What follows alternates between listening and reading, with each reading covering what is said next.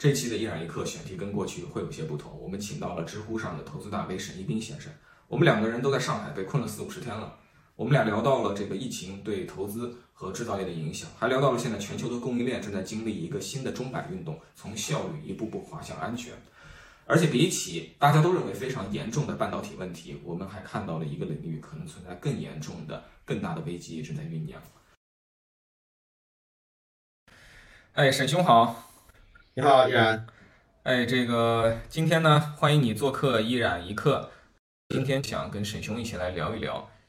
就一个投资人的角度，你怎么看这样一个这个封闭？那么它对我们的这个呃这个，尤其是实体行业，像我们聊过的半导体啊，或者是电动车这些领域，会有多大的影响？我们所有的这个打款的这个活动，目前来讲是受到了严重的影响，嗯，所以就呃也就只能先搁置了，嗯，但是呃我们金融机构相对来讲啊问题不是特别的大，但是呃对于这些嗯企业来说，那会是比较难受的，呃我们因为投的比较多的是这些呃制造业啊，或者是这个像一些芯片啊这个产业，那实际上目前来讲他们的压力都是非常大的。一方面呢，是来自于这个存量现金的快速的消耗，因为现在的这个物流它没有办法很快的去把他们生产好的产品出运出去换成现金。嗯啊，那么另外一方面呢，是来自于这个呃员工的这些固定支出，你的啊呃尤其半导体，大家知道这个结晶厂房的平时的运作，它是不断的会烧钱的。对啊，然后还有账面的这个那是现金支出啊，你的电费啊，你的这个这个超净的这些设备的运转，然后你的这些水超纯水的这些运转。那它都需要维持这个厂房的这个洁净度，否则你一旦厂房污染了，你的这个产业就报废了。所以说，这个封闭让我们的生活慢节奏了，但其实厂房它是很难彻底停下来的。它是不能停，它是不能停，不是很难停，一旦停了，这个公司就完蛋了，是是不能停。哦，那这个比汽车还严重啊！汽车是停线有代价，但是还是可以停线的。那照你这样说，半导体连停线都不能接受？啊，呃，是这样，就是说它的这个厂房的洁净度必须维持。嗯。就是说，呃呃，产线你没有东西的，当然没有办法生产。但是你的这个超净、超净的这个环境，你的空调、你的这个化学过滤器，用化学过滤器那些空调，你必须维持一个。明白。啊，因为你如果不进行这个持续的净化的话，它的也会从一些各种缝隙里面会漏进来这个呃粒子或者叫做这个极小的这种，它都连灰尘都不算，叫 particle。就是这这些粒子，那掉到芯片上或者掉到机器上面，就会造成一些良率的损失，甚至是永久性的这个设备的损坏。那么，呃呃，像这一块的开支，它是必须维持的。那么也就是说，你没有没有没有没有入金，只有出金，啊，那整整个企业的现金流会非常的紧张，这是第一点。啊，第二点呢，就是说，同样也是因为物流的这个封锁，那么啊，供应链会变得非常紧张。啊，因为我们现在半导体的整个的产业不仅仅是，呃，我把芯片拿进去生产，然后封装出来这么简单，因为我们的很多的这些。呃，尽管设备已经国产化，但是你的一些核心的耗材、呃零部件，然后一些原料，尤其是化学品，呃，仍然是依赖于国外，尤其是日本和欧洲的。那么有像一些成熟制成的光刻胶，光刻胶你囤都没有办法囤，因为它是有保质期的，它就和这个和和食物一样，而且它保质期也并不长，最长一年了得了。呃，一旦光刻胶这个断供，你的整个产线全部都就生产不了任何产品。那么，呃，因为上海是一个最最主要的进口港，那么实际上长三角的大多数的半导体企业的光刻胶，以及其他的一些像特气啊，像一些这个啊显影的这些药水啊，它其实都是由上海进口的。那么上海的这个物流封港停运以后，那这些半导体厂实际上它的安全库存很快就会很快就会告急，甚至啊，那么从封锁到一个月之后，呃，如果再封啊。有些厂，有些小厂肯定已经是停工了，这个我知道。也有一些大厂有可能，如果说得不到呃这个物资的持续供应保障，如果你又不在上海的话，呃是很有可能呃停产。对，就这事儿，我其实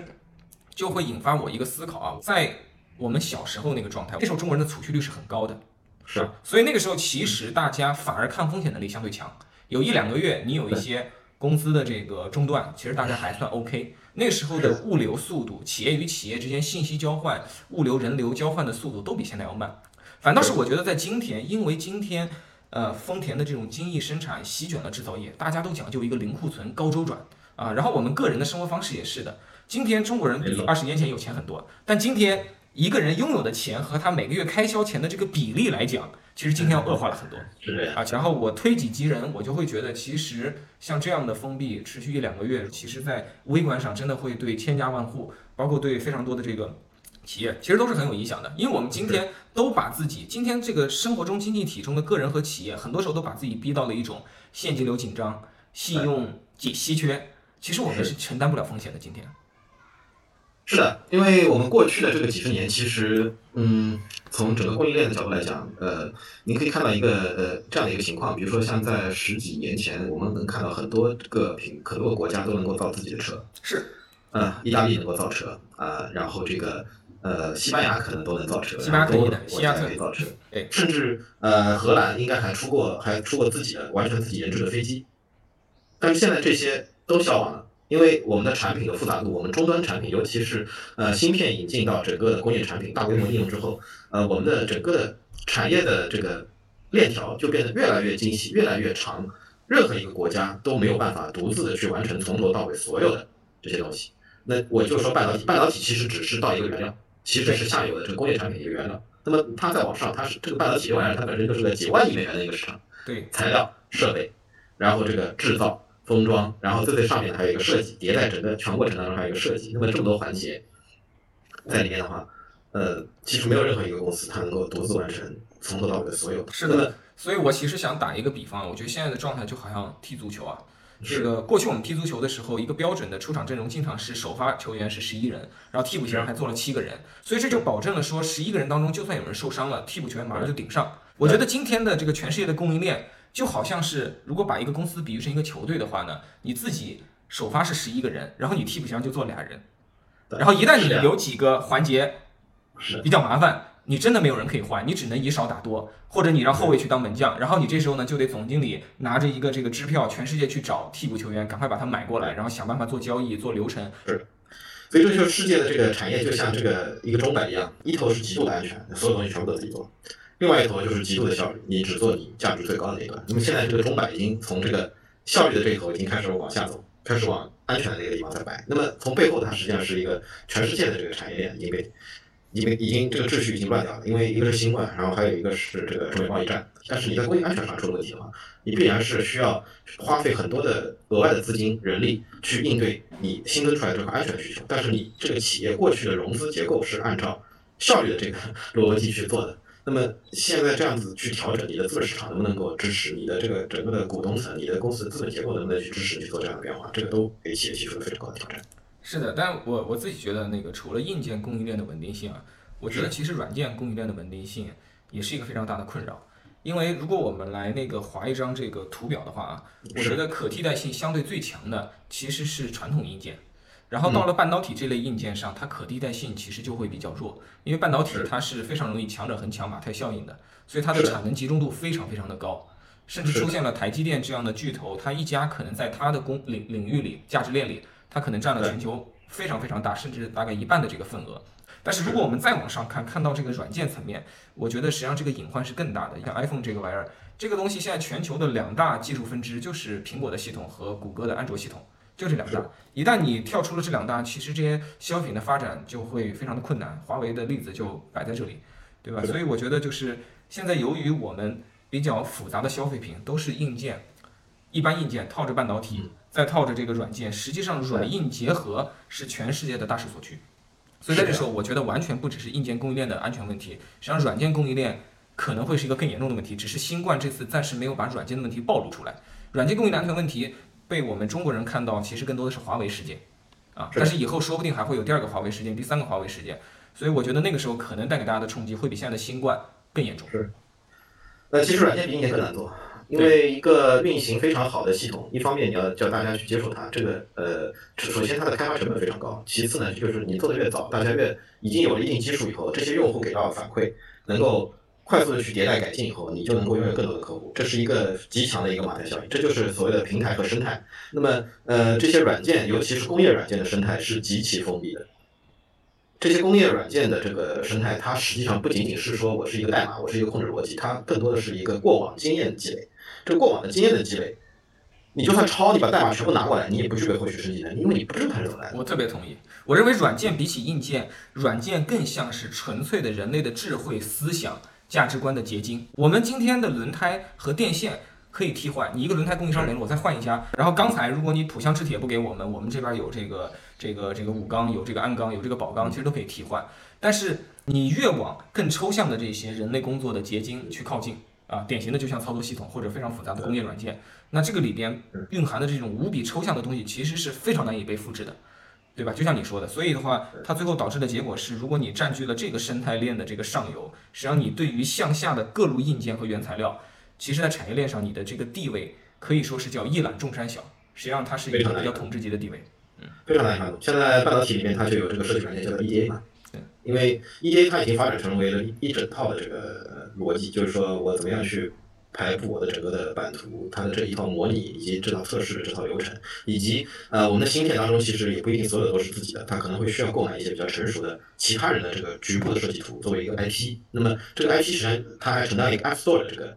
呃这个功能。那么呃而且这个 EDA 呢，它还是和晶圆厂，就是和台积电啊这个。这些晶圆厂是深度绑定。我们一旦离开了这样的这个软件以后，甚至就生产不出来芯片。这让我想起当年的一个一个往事。那时候我还在东风日产工作的时候，我们有一个同事，呃，是一个前辈，他是比较优秀的工程师，就派到日产去工作。回来以后呢，就跟我们讲，他说，其实，在日产工作，站在十十多年前的角度啊，那时候觉得日本是先进的汽车大国，中国的汽车工业那时候还是比较薄弱的，呃，远没有今天的水平。那那时候就会觉得日产比较先进，呃，但是他说，其实去了以后，一个月就能适应那边的工作节奏了。嗯，但是他一回国呢，他就觉得在东风日产的技术中心其实没有办法像在日产工作那么从容和高效。为什么呢？是因为在那边它融入到日产全球的所有的工具链，那些工具链都向你开放，那些工具链都环环相扣，有各种各样的这种标准思想，其实集成在里边。但是你到了国内的这工作环境，它实际上会更原始一些，缺乏那么多成熟的工具链，缺乏那么多非常成熟的开放的这种标准。因为毕竟是合资公司，它的母公司对你会有非常多的这种。提防和保密，这是很正常的。那在这种情况下，你的工作效率和工作形态就会更原始，更这也是我们在国内看到的。国内非常多的这个公司年龄都不长，很多时候我们的工作沟通和经验传授靠的是口口相传，师徒的。对我们还停留在师徒类的生产关系。呃，这个不仅反映在研发类的工作，其实包括我比较熟悉的品牌传播这类的工作，也出现了一模一样的现象。你在这个一个更典型的这种国际大公司工作，他可能没有中国公司那么九九六那么拼，但是由于他把长期的一些价值观和思想和方法论沉淀到了一些工具和一些标准上去，所以导致了即使是一个新员工进入组织，他是比较容易适应的，也能够比较从容的工作。相反，在中国大家会很忙，但实际上我们过于依了依靠客户相传，又由于中国的这个员工离职率变化率其实是比较大的，这就导致了每一次员工的离职，其实就导致了公司的这个大量思想和智慧就流失了。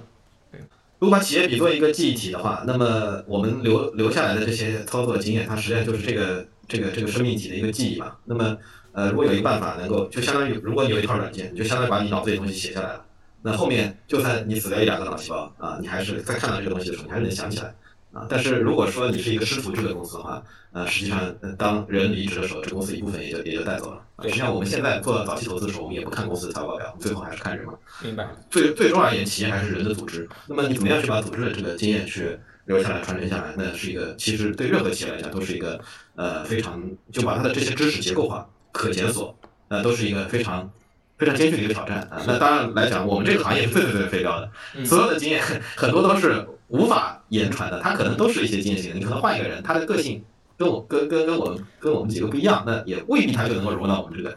这个机器来。这个本身是一个很很很重要的一个课题啊。你是否还像我们上次见面聊天那样看好中国这个半导体的这个追赶和后发优势啊？嗯，这个问题上次我们聊过这个问题，然后当时你是比较乐观的，我印象非常深刻。对，对我其实是一直谨慎的乐观。对我一直是非常谨慎的，对。嗯，我我我对这个我对中国的这个半导体产业仍然是谨慎乐观，因为因为不仅仅是呃经济的需求，呃半导体仍然是一个安全品。嗯，呃我们现在的所有的国防啊，我们现在的这些就涉及到核心的民生的这些战略，比如说啊我们日常所见的这个电表、水表、煤气表，大家可能从来都没有想过这个里面有大量的芯片，尤其是通信芯片，但是以及它中间的这些控制芯片，如果说完全由外国人来控制。嗯，我觉得就从目前我们能够看到的一些冷静计划呀，从这些计划，我觉得美国人对信息系统的这种标准的掌控，以及它的这种对方方面面这些核心基础是各个国家核心基础设施这种渗透是，呃，我不能说这个一定存在，但是它的威胁是真实存在的。那么国家存在的第一。第一的诉求其实是安全，然后其次是经济。那么它是首先它是一个集体安全组织。那么为安全，既然如果说它在接下去成为一个更加显现在外的一个逻辑的时候，那么呃半导体的这个产业它的发展趋势仍然会改变的啊，尤其是国防和基础民生。然后我们如果说呃希望去对美国的这种。对美国的这种未来很很有可能发生的进一步的技术上的限制，以及阻止你的高科技发展的这种威胁，那么我们必然去发展属于我们自己的整个的半导体生态链。如果说没有这种越来越对安全的这种重视的话，实际上中国半导体产业是没有机会的，因为我们整个的风投的产业本身。就是从伴随着硅谷的成长而起来的，因为半导体企业的特点就是说，啊，它前面是没有任何的收入，它必须在整个芯片制造完成之后，前期投入极大，整个芯片完成之后，啊，我才能看到这个东西到底是成功还是不成功，点不亮，这公司就挂掉了。那么实际上要承担极大的风险，啊，整个风险投资机构其实就是伴随着半导体产业成长起来。但是你看到，呃，二零一零年之后，啊，实际上在美国的半导体产业当中，更多的发生的是并购。它的新成长起来的半导体企业已经极其极其的少，尤其是 IDM 这种重资产投入其实非常少，但是在中国非常多。为什么呢？人家已经这么这么完备，我们为什么要去发展呢？我们为什么要去挑战人家？因为我们的芯片的终端客户对国产化有要求，所以我们要对上游进行，我们对芯片的设计，半导体大基金第一期投的主要是设计，啊，我们可以利用现有的国际基础的设施，但是我的中间的逻辑是可信的。好，现在我。美国对我的供应又产生了威胁，那么我们的半导体大基金二期，那就是对材料装备进一步的去做国产化。那么我们的一些核心的器件，比如说像我们的这些军民两用的一些一些一些芯片和器件的话，它必然也会有很多的国产化的机会。而且，呃，中国的这个市场，呃，是足够大的，它能够养活，我觉得至少到目前的成熟制程为止的。全套产业链，但是如果要到高端制程的话，我觉得整个的中国市场可能要去支撑这个市场仍然是非常吃力的。我们必须去寻找海外市场，自己的海外市场。如果没有中国产业的足够的海外的市场去支撑我们的支支撑我们的利润，没有足够的力量去做研发的话，我我相信这个 EUV 是很难搞出来的。而且人就算我们搞出 EUV 的时候，这个所花费的时间，别人可能也会有更先进的技术出来。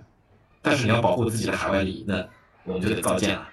所以这个逻辑都是一环扣一环的。对，而且你要在海外能够渗透你的半导体，首先你得渗透你的消费品。